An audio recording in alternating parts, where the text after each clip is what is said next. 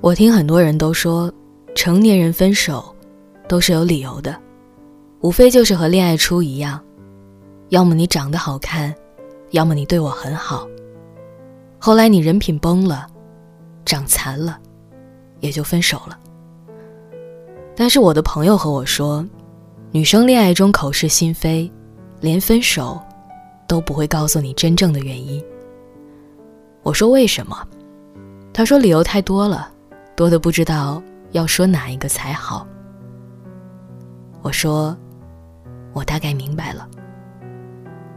总说打完游戏会给你发信息让你先睡，睡不着等到半夜也没有收到他的消息，生气后又会为自己辩解再道歉，但其实见过道歉的很多吧？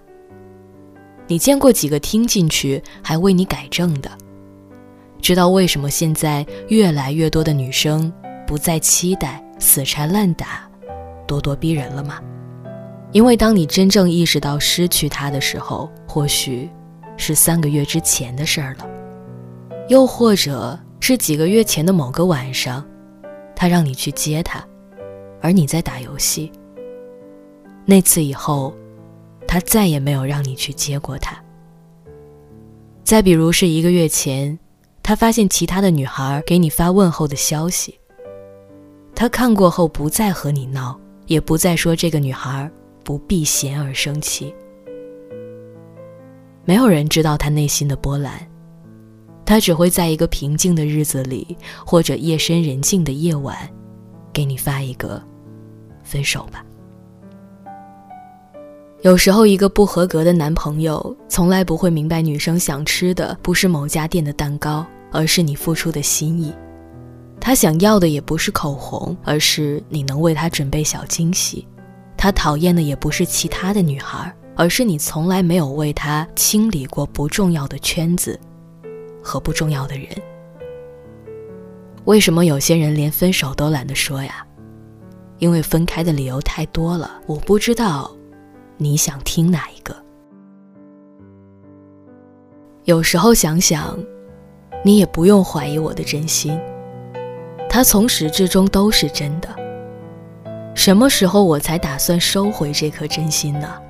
大概就是，你可以几个小时不回我消息，答应过我的事情，可以敷衍了事，三番两次的无视我的真心，那对不起了。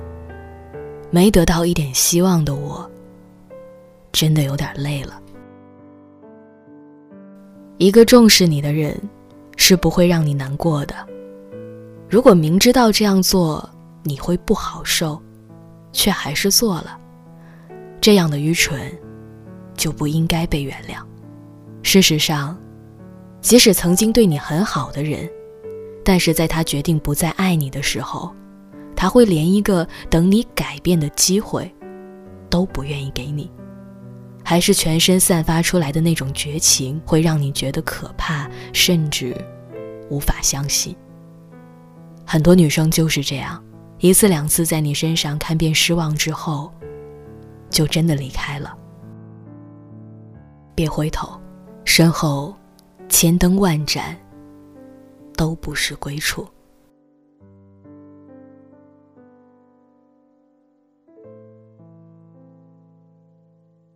好了，各位，刚刚的这个故事啊，是选自我们的微信公众账号“小馆长”，名字叫《为什么有的人连分手都懒得说》。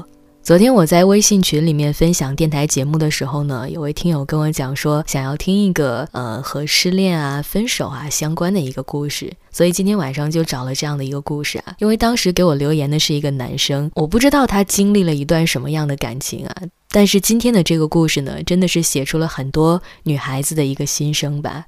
有些时候，嗯，恋爱中的双方真的是这样，那些失望啊，都是一点一点的积攒起来的。然后有一天，真正到某一个临界点的时候，它才会崩塌。所以人家常说细节打败爱情嘛。也希望两个人能够在相处的过程中耐心一点儿，然后多多的去为对方考虑。那今晚的故事就是这样了，祝你晚安，我们明天见。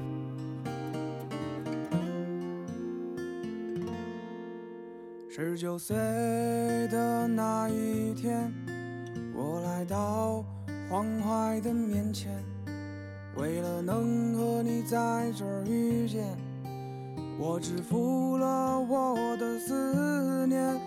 二十岁的那一天，吉他在我身边，张开了笨拙的手，对你的爱。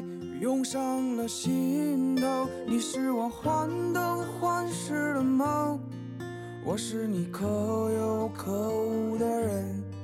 毕竟这穿越山河的剑，刺的都是用情至极的人。你是我辗转反侧的梦，我是你如梦山河的故人。就让这牵肠挂肚的酒。硫酸一样刺激在你我的心头。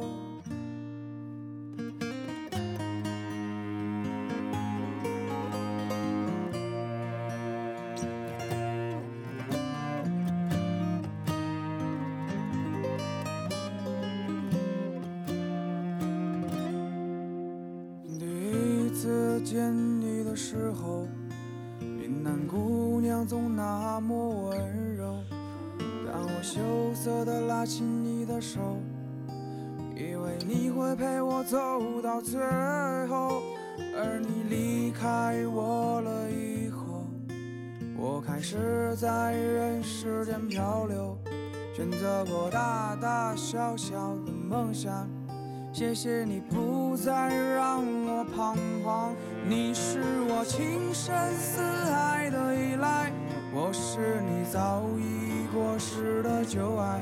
反正这不三不四的年纪，谁也不会只为谁而着迷。你是我看戏瞑目的遗憾，我用那无悔时光来填满。就让这无怨无悔的双手，收拾出我想有的以后。一首歌深夜写给黄淮，你是我无法言语诉说的爱。当我在原地无助徘徊，你告诉我理想必须热爱。你要我坚持我的执着。你让我明白为谁而活，永恒不只是那一瞬间。我的未来，谢谢你让我看见。